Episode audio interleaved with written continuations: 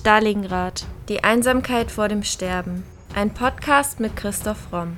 Der Autor spricht über historisch-politische Themen rund um Stalingrad und den Zweiten Weltkrieg.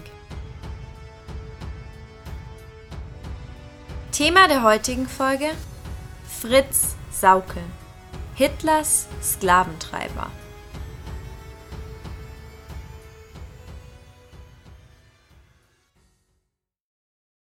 Hitlers Mann in Thüringen lautete der Titel eines Films über ihn.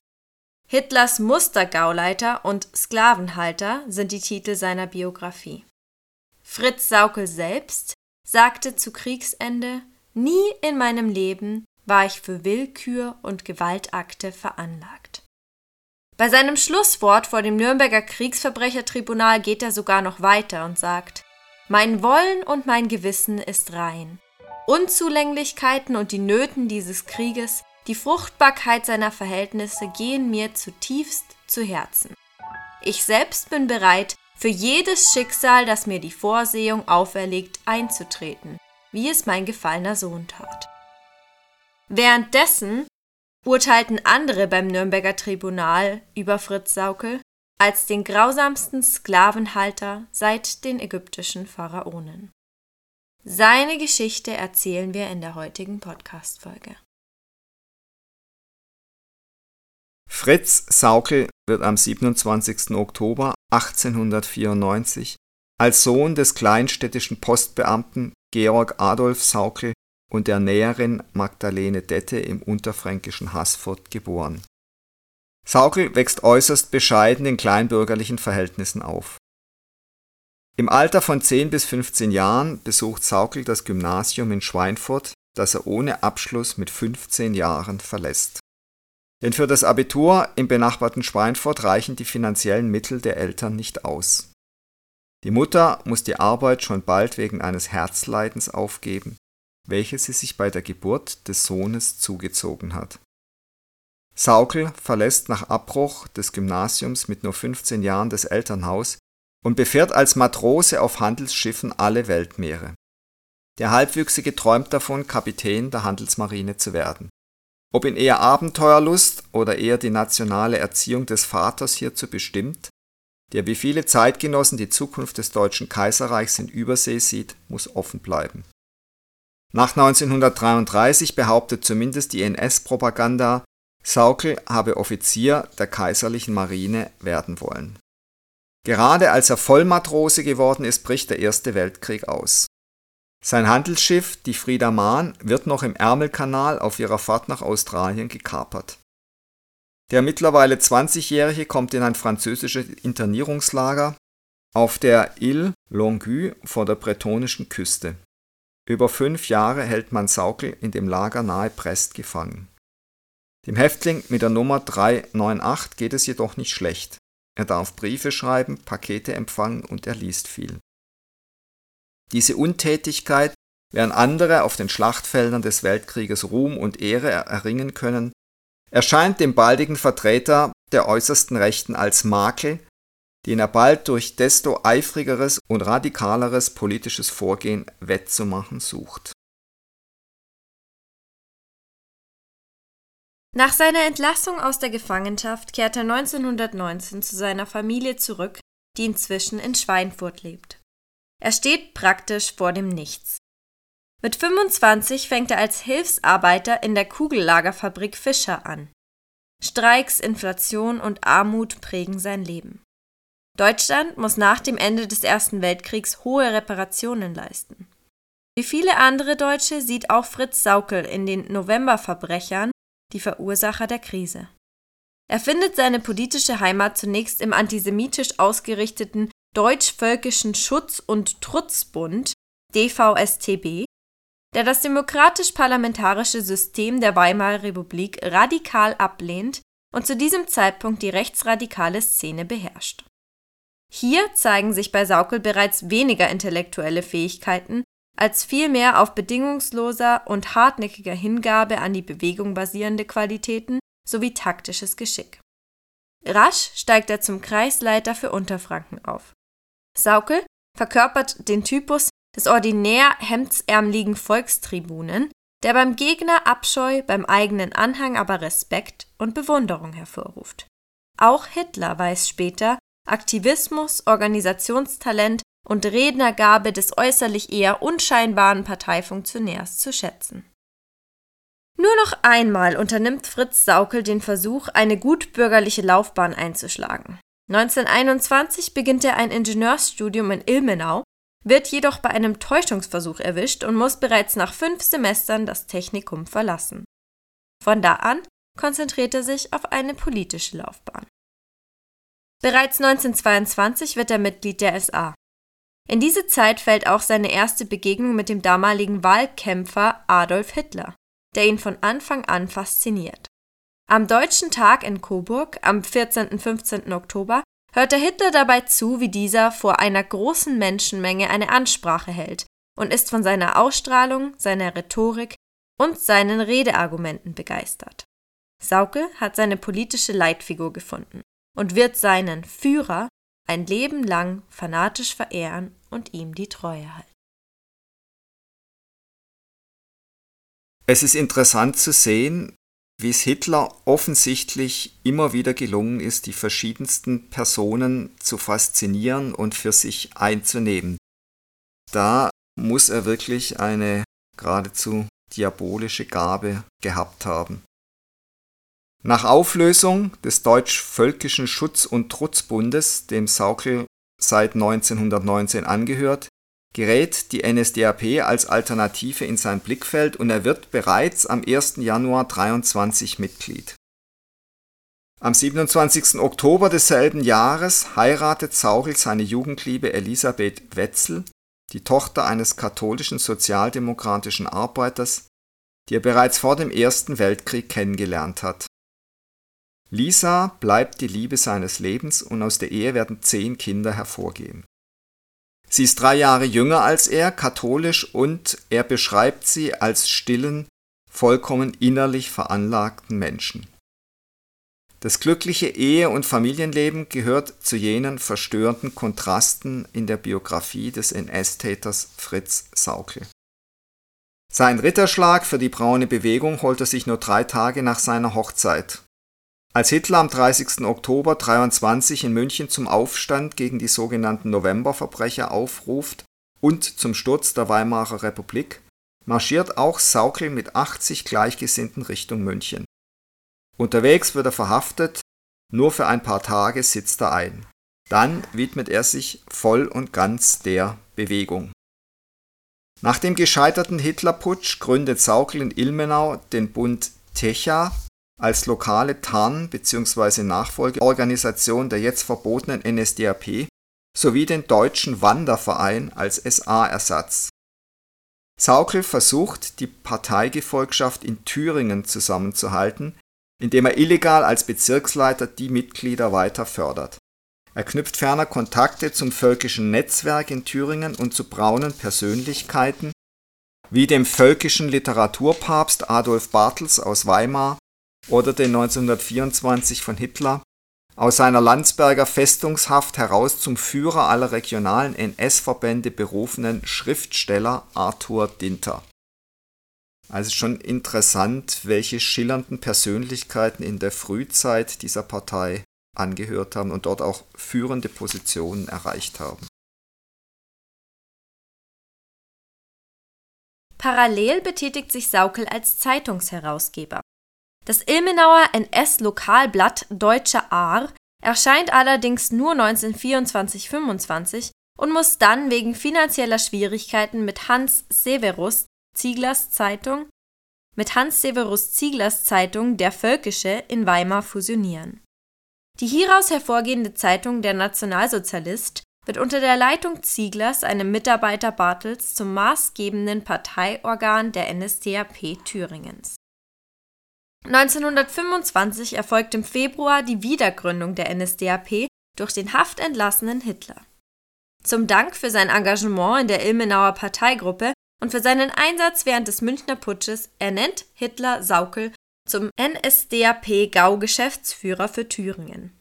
Saukel erreicht eine exponierte Stellung bei Hitler durch seine Loyalität und dem Umstand, nie Entscheidungen des Führers in Frage zu stellen Familie Saukel zieht also nach Weimar um. Zwei Jahre lang reist Saukel im Dienste der Partei unermüdlich durch die Lande, von Ortsgruppe zu Ortsgruppe, alles um die NSDAP populär zu machen. Der später ebenso berüchtigte Martin Bormann wird sein Fahrer.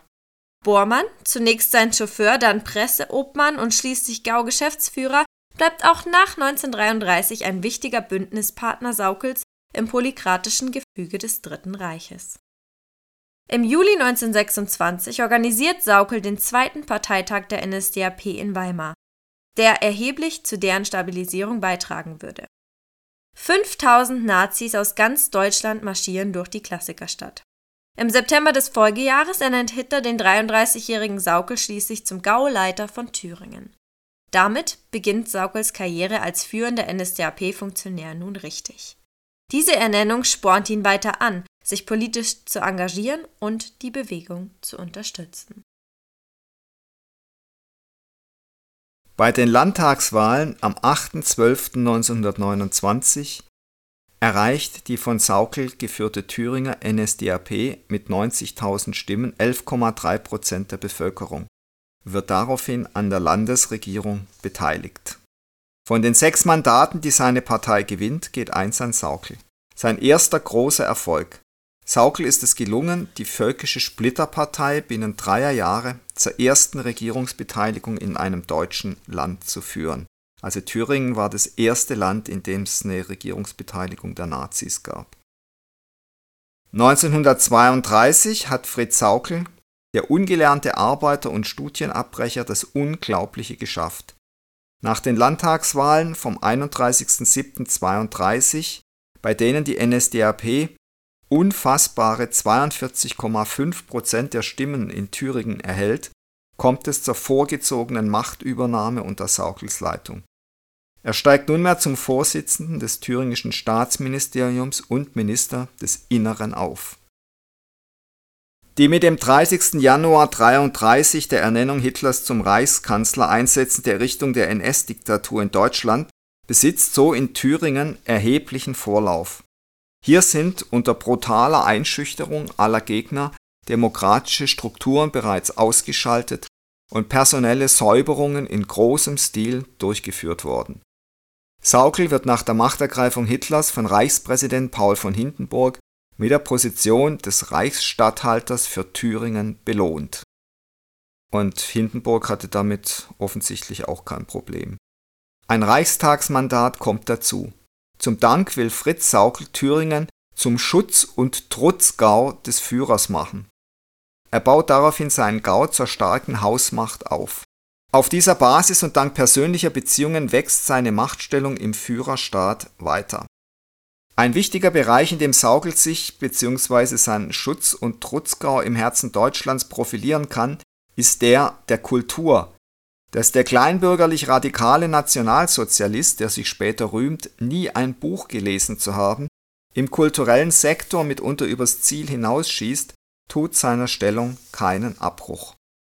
Zudem beweist er auch hier genügend taktisches Gespür, um das in Teilen durchaus willige Bildungsbürgertum an das Dritte Reich zu binden. Insbesondere gilt es in der Klassikerstadt Weimar, also der Stadt von Goethe und Schiller, eine symbolträchtige Hochkultur mit Ideologie und Herrschaftsanspruch der NSDAP, also diese Stadt dazu zu machen.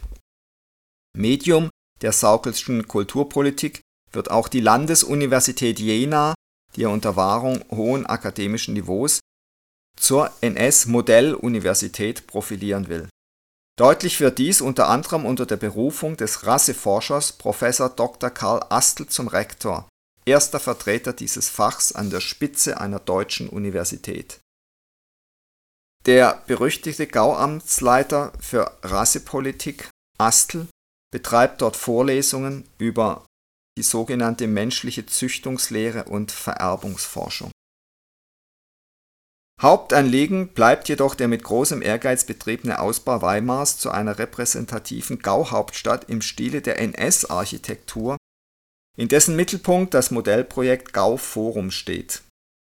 Mit dem monströsen Gau Forum schafft Saukel eine neue Weihestätte für Partei und Führer mitten in der Stadt. Sehr entgegen kommt Saukel hierbei die Vorliebe des Führers für die Klassikerstadt an der Ilm, die dieser seit 1925 häufig besucht hat. Ich liebe nun einmal Weimar, ich brauche Weimar, wie ich Bayreuth brauche, so soll sich Hitler schon 1928 gegenüber Hans Severus Ziegler geäußert haben.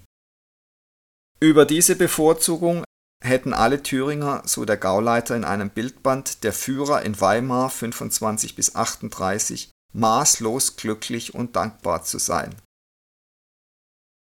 In den Zusammenhang der Überhöhung Weimars zur nationalkulturell geweihten Gauresidenz gehören Investitionen in die Klassikerstätten, eine Nietzsche-Gedenkhalle oder der Neubau des von Hitler bevorzugten Hotels Elefant. Auch zu nennen sind die Ausgaben für kulturelle Projekte wie die Instandhaltung des Nationaltheaters und des Goethehauses sowie der Ausbau des Nietzsche-Archivs. Der Stadt Weimar und verschiedenen Institutionen der Stiftung wurden Gemälde finanziert wie die Porträts Friedrich des Großen, Caspar David Friedrichs Mann am Meer und verschiedene Bilder von Clausewitz Sein machtpolitisches Gespür lässt Saukel aber auch gute Beziehungen zu Wehrmacht und SS pflegen sowie in der Wirtschaftspolitik aktiv werden. Mit der von ihm als arisierende Pioniertat gefeierten Enteignung des Suler Waffen- und Fahrzeugwerkes der jüdischen Familie Simpson legt er den Grundstein für die Wilhelm Gustloff Stiftung, an deren Spitze er 1936 als Vorsitzender tritt die Firma wird unter Saukels Initiative von diesem Zeitpunkt an zu einem der größten Rüstungsunternehmen unter direkter Kontrolle der Partei. Mit der Unterstützung des Heereswaffenamtes, der Justizverwaltung des Reiches unter dem Staatssekretär Roland Freisler und der Treuhand und Revision AG von Hitlers Wirtschaftsberater Wilhelm Kepler ist es Saukel unter geringstem finanziellem Mitteleinsatz gelungen, die volle Kontrolle über die Suler Unternehmung zu gewinnen Neben der Lieferung von Werkzeugmaschinen, Gewehren und Munition werden gegen Ende des Krieges unter Steuerung der Stiftung die Rüstungsprojekte der letzten Stunde wie die Produktion der ME 262 im Werk Reichsmarschall Hermann Göring, kurz Reimark, bei Kala im Saaletal und in Teilen der Bau der V2 A4 Raketen in den Stollen des Thüringer Waldes bei Nordhausen realisiert als nationalsozialistischer Musterbetrieb der boomenden Rüstungswirtschaft mit vielen Zweigbetrieben verleiht der Stiftung Saukel ökonomische Macht, wird zugleich aber auch zum Feld sozialpolitischer Bemühungen im Sinne der Volksgemeinschaftspropaganda. Saukels Ziel ist es, in Thüringen eines der größten Rüstungsunternehmen in Deutschland aufzubauen. Zum Ausbau seines Einflusses gehört 1936 ferner die Stationierung einer größeren SS-Einheit und der Bau eines größeren Konzentrationslagers, das Saukel nach Absprache mit dem Führer der SS-Totenkopfverbände Theodor Eicke zum Juni 1936 durchsetzt. Saukel treibt den Bau des neuen Konzentrationslagers gemeinsam mit den verschiedenen Institutionen des Reiches energisch voran. Nach einiger Zeit ist auch der rechte Ort in der Nähe Weimars gefunden, der Ettersberg. Fürchtet Saukel zunächst um den guten Ruf der Klassikerstadt, bemüht er sich dann umso eifriger bei SS-Führer Heinrich Himmler, eines der später drei größten Konzentrationslager auf deutschem Boden nach Weimar zu bekommen. Denn es winken ja Steuergelder und Arbeitskräfte für sein neu erlangtes Rüstungsunternehmen, die man so billig von der SS mieten kann.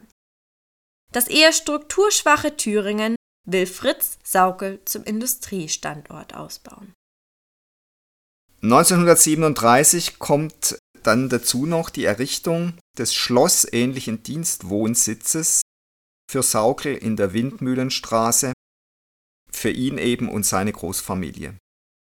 Der Gauleiter hat mit seiner Frau Elisabeth der Volksgemeinschaft immerhin zehn Kinder geschenkt. 1937 bezieht er die palaisartige Villa. Durch die Turmfenster geht der Blick direkt hinauf zum Ettersberg. Dort oben wird im selben Jahr das Konzentrationslager Buchenwald eröffnet, dessen Bau er mit initiiert hat. Im seit Mitte 37 entstehenden KZ Buchenwald mit seinen insgesamt 136 Außenlagern sterben von über 238.000 Häftlingen 56.000 Menschen. So lautet die schreckliche Bilanz von Saukels Lager in unmittelbarer Nachbarschaft zur Stadt Weimar. Die bereits 1936 von ihm begründete Wilhelm Gustloff Stiftung baute er zu einem der größten deutschen Rüstungsunternehmen mit rund 20 Produktionsstätten in Deutschland und Österreich aus. Nicht zuletzt gelingt ihm, dass durch die Verwendung der KZ-Insassen als billige Arbeitskräfte, über die man nach Belieben verfügen kann und die man bis zum Tod durch Erschöpfung arbeiten lassen kann und die man für ganze vier Reichsmark am Tag von der SS mieten kann. Trotz seiner unverkennbaren Etablierung als Gaufürst, die keineswegs allen der 31 Gauleiter im Reich beschieden ist, gibt es aber immer wieder mehr oder weniger latente Machtkämpfe mit regionalen Rivalen. Zu ihnen gehören unter anderem der thüringische Kulturdiktator Ziegler und Minister Fritz Wächtler. Die Fähigkeit Saukels, derartige Auseinandersetzungen wie im Falle Wächtlers meist erfolgreich für sich zu entscheiden, trägt erheblich zur Festigung seiner Machtstellung bei. Saukel ist sicher kein Intellektueller und wir haben ja auch schon gehört, dass er eigentlich nie ein Buch gelesen hat, aber er besitzt ein untrügliches Gespür für Macht und weiß seine Machtinteressen geschickt durchzusetzen. Ein weiteres wichtiges Ereignis im Leben Saukels ist der Beginn des Zweiten Weltkriegs. Die gewünschte militärische Verwendung wird dem einstigen Matrosen von Hitler verwehrt. Eine U-Boot-Fahrt Saukels als blinder Passagier wird von Admiral Dönitz nach Entdeckung sofort abgebrochen. Saukel soll sich anderweitig für Führer, Volk und Vaterland im Krieg verdient machen. Als Reichsverteidigungskommissar für den Wehrkreis Kassel Ab 1942 für den Gau in Thüringen organisiert er die sogenannte Heimatfront. Hierbei führt der vom Gauleiter betriebene Ausbau der Rüstungsproduktion im zentral gelegenen, zunächst noch kriegsfernen Thüringen zu einem tiefgreifenden industriellen und demografischen Strukturwandel. Unter den verschärften Bedingungen des totalen Krieges kommt Saukel einem seiner alten Ziele sehr nahe, der politisch-administrativen Einigung Thüringens. Aus den Reihen der Gauleiter in den inneren Kreis der sogenannten braunen Elite vorzustoßen, war freilich nur wenigen vergönnt. Fritz Saukel zählt spätestens ab März 1942 aber mit dazu. Während der Blitzkriege 39-40 hat Deutschland noch problemlos sowohl genügend Soldaten wie auch Arbeitskräfte für die heimische Wirtschaft stellen können. Spätestens mit dem Russlandfeldzug ab Juni 1941 ist dies aber nicht mehr möglich.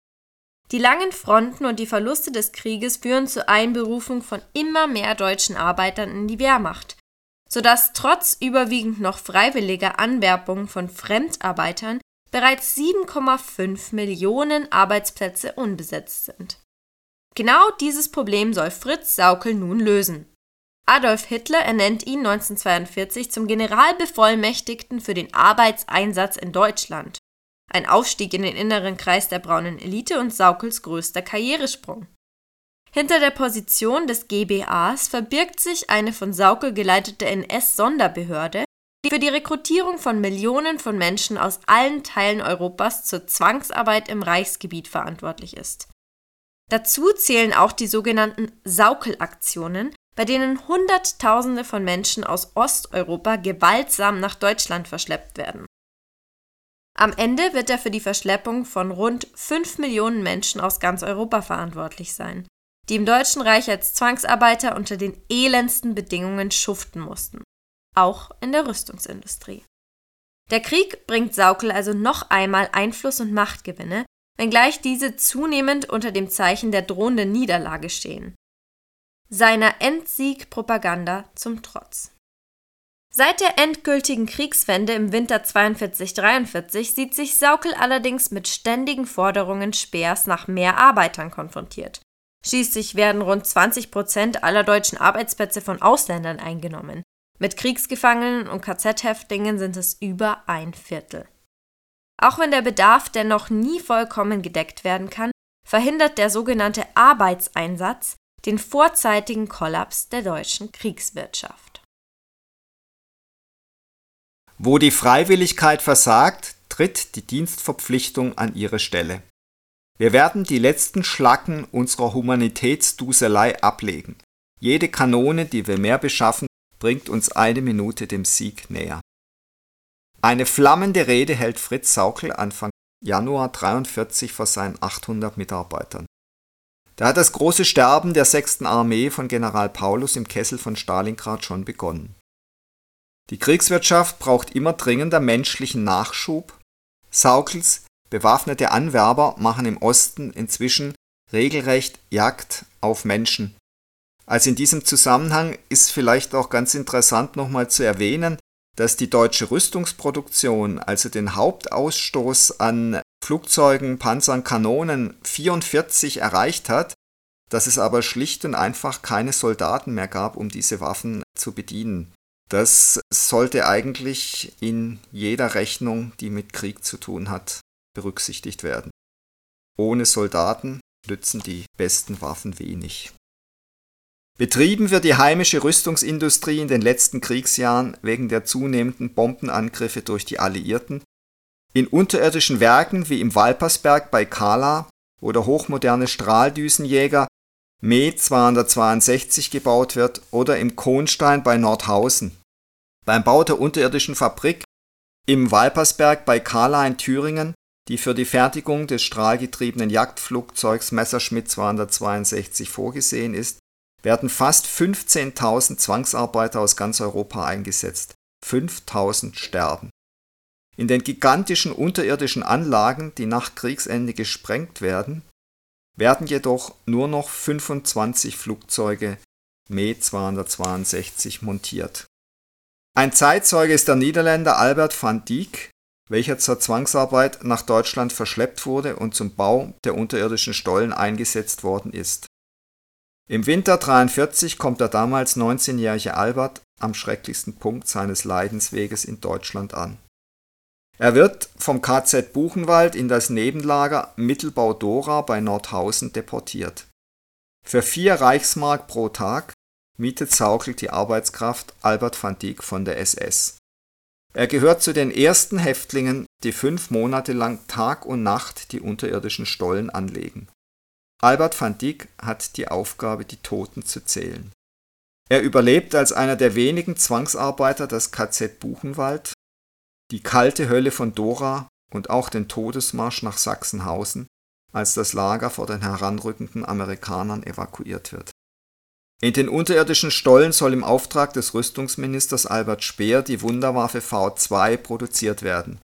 Die Flüssigstoff-Fernrakete V2, V für Vergeltung, ist 14 Meter lang, 13 Tonnen schwer und hat eine Reichweite von 380 Kilometern. Zusammen mit der Flugbombe V1 wird sie von der Nazi-Propaganda zur Wunderwaffe erklärt, mit deren Hilfe das Hitlerregime eine Wende im Zweiten Weltkrieg erzwingen will. Die V2 wird vor allem bei der Bombardierung Londons und Südenglands eingesetzt. Nach dem Krieg nutzen der in die USA übergesiedelte Werner von Braun der die V2 in Peenemünde mitentwickelt hat, und seine Mannschaft, die ehemalige Boden-Boden-Rakete als Grundstein für die Entwicklung der Mondrakete Saturn V. Die Terrorwaffen schaffen, wie die Geschichte erzählt, keine Kriegswende mehr. Aber es fallen ihnen trotzdem noch tausende Menschen bei den Angriffen auf London oder Antwerpen zum Opfer.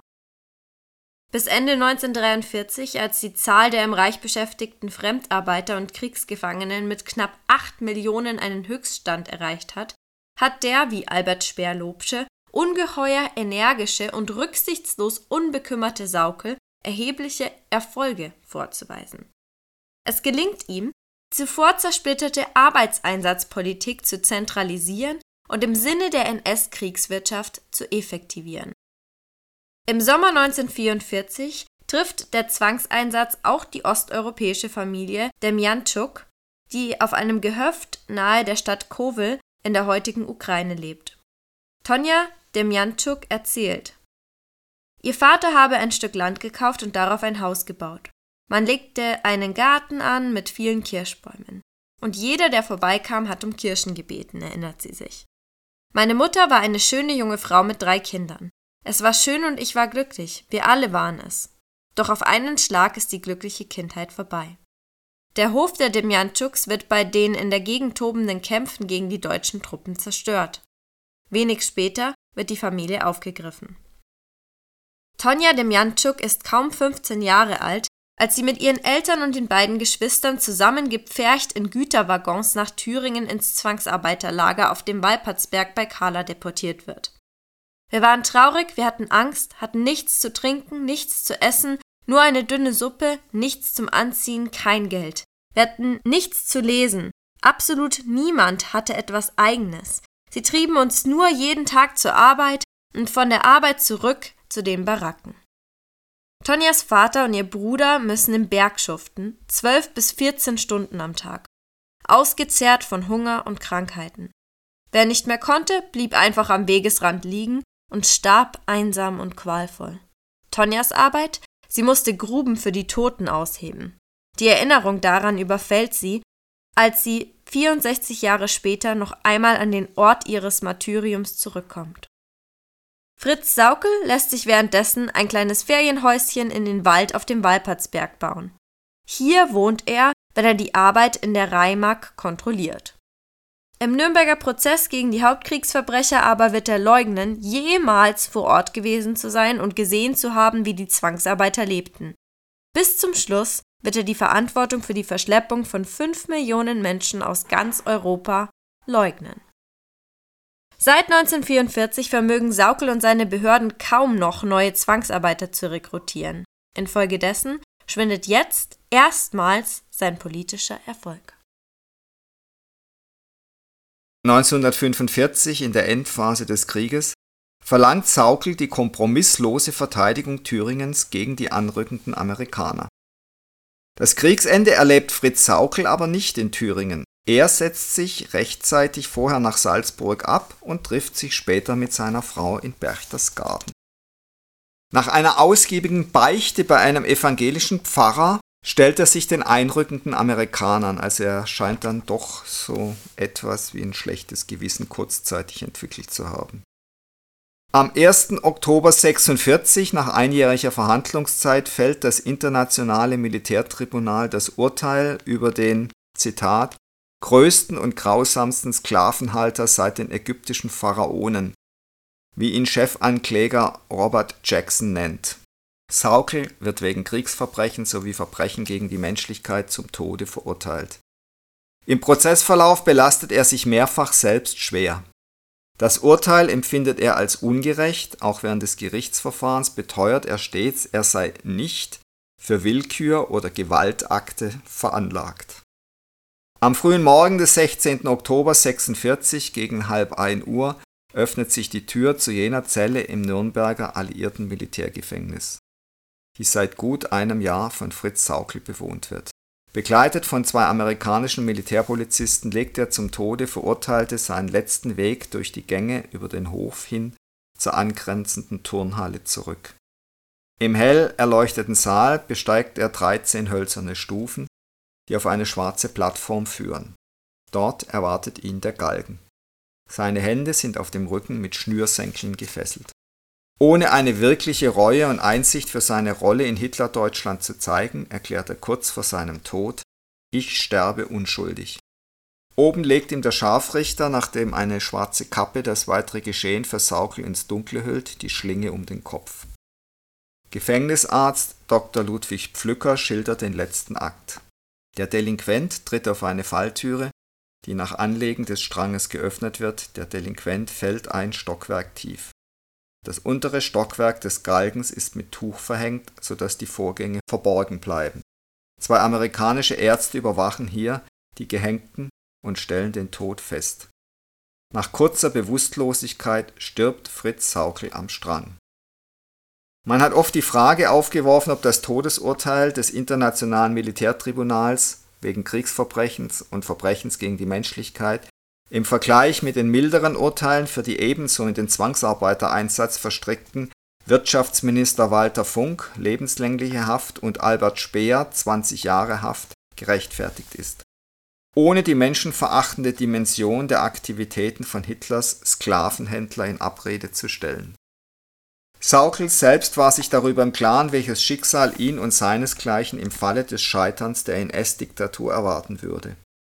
Schon im Mai 41 hat er bei einer Rednertagung vor thüringischen Parteifunktionären ausgeführt, Zitat, dass man, wenn wir diesen Krieg verlieren, nicht bloß mich, sondern auch sie aufknüpfen wird, ist ganz selbstverständlich.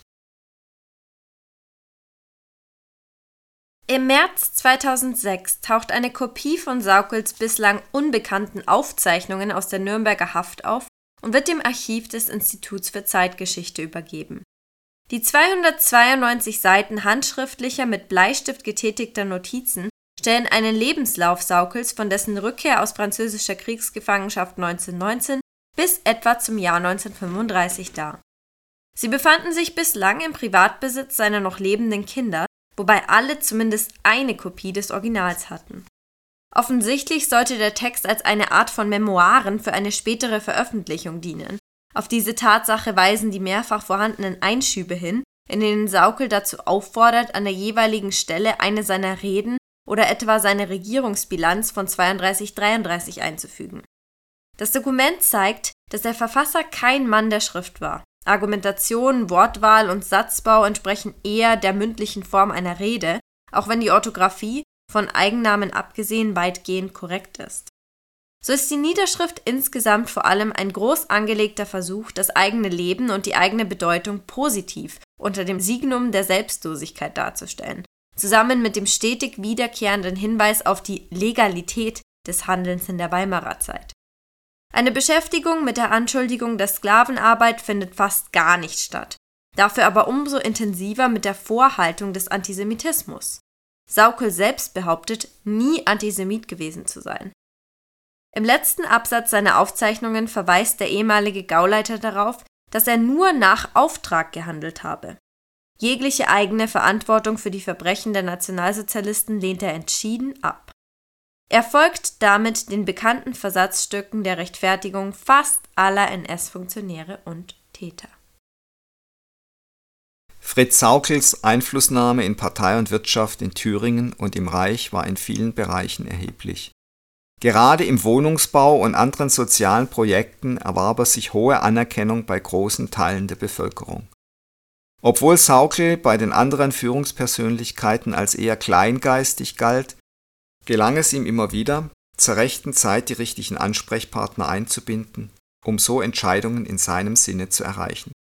Seine Loyalität gegenüber dem Führer und seine Fähigkeit, mit Geschenken in Form von Sparbüchern, Kinderwägen, Kühlschränken, Waffen, sprich Geldern aus den Stiftungskassen, bei Gefolgschaft und Kameraden ihrerseits Loyalität einzufordern, machte den Machtmenschen Fritz Saukel aus. Saukel war sicherlich nicht der schillerndste Vertreter der nationalsozialistischen Führungselite, dafür aber einer der eifrigsten und ergebensten Getreuen Hitlers in den denkbar unterschiedlichsten Funktionen.